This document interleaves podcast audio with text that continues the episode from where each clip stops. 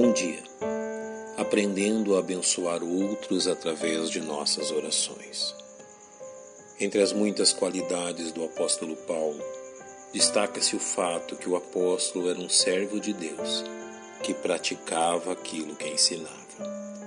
A sua autoridade apostólica era acrescentado o respeito adquirido por viver na prática o que exortava os cristãos a fazer.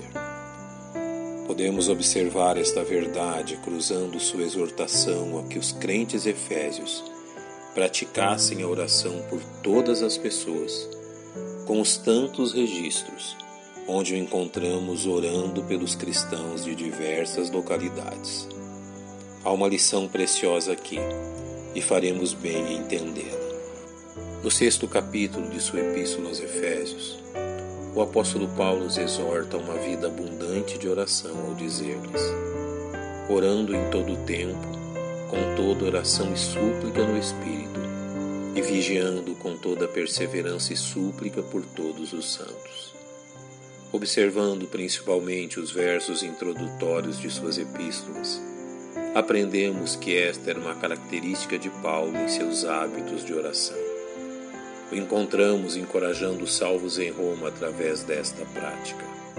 Porque Deus, a quem sirvo em meu espírito, no Evangelho de seu Filho, e é testemunha de como incessantemente faço menção de vós. Iniciando sua epístola aos Tessalonicenses, Paulo também os deixa saber de sua constante prática. Sempre damos graças a Deus por vós todos fazendo menção de vós em nossas orações. E mesmo em uma carta pessoal direcionada a Filemão, o apóstolo não deixa de citar este fato. Graças dou ao meu Deus, lembrando-me sempre de ti nas minhas orações.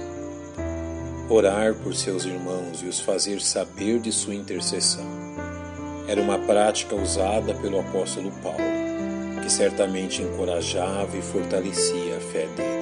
Acrescido a este hábito de oração em prol de outros crentes, o apóstolo apresenta sua prática de sempre reconhecer verdades positivas em relação a esses irmãos.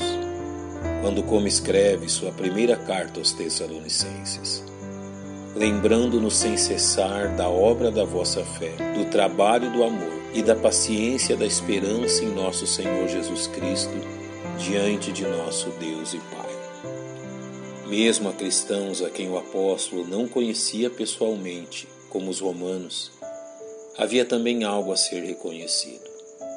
Primeiramente, dou graças ao meu Deus por Jesus Cristo, acerca de vós todos, porque em todo o mundo é anunciada a vossa fé. Encontramos Paulo fazendo o mesmo em sua epístola pessoal a Filemão. Ouvindo do teu amor e da fé que tens para com o Senhor Jesus Cristo e para com todos os santos. Paulo orava por estas pessoas e acrescentava às suas orações aquilo que Deus estava fazendo através delas, reconhecendo sua utilidade na obra do Senhor. Que grande incentivo significava aquelas pessoas essas amorosas palavras do apóstolo. Outra característica marcante de Paulo eram suas ações de graças a Deus pela vida dos cristãos, a quem dirigia suas cartas e suas orações, como em sua epístola aos Filipenses. Dou graças ao meu Deus todas as vezes que me lembro de vós, fazendo sempre com alegria oração por vós todas as minhas súplicas. Ao fazer conhecida aos Tessalonicenses sua constante intercessão por eles, Paulo acrescenta sua ação de graças a Deus pela vida daqueles cristãos. Sempre devemos, irmãos, dar graças a Deus por vós, como é justo, porque a vossa fé cresce muitíssimo e o amor de cada um de vós aumenta de uns para com os outros. Paulo realmente louvava a Deus por aquelas vidas reconhecendo a ação eficaz da graça de Deus entre eles, o que lhes servia de ânimo em meio às lutas. Que tal verdade nos leve a perceber a importância de intercedermos uns pelos outros, reconhecendo as bênçãos derramadas sobre nossos irmãos e rendendo graças ao nosso Deus pelas vidas redimidas pelo bom Salvador.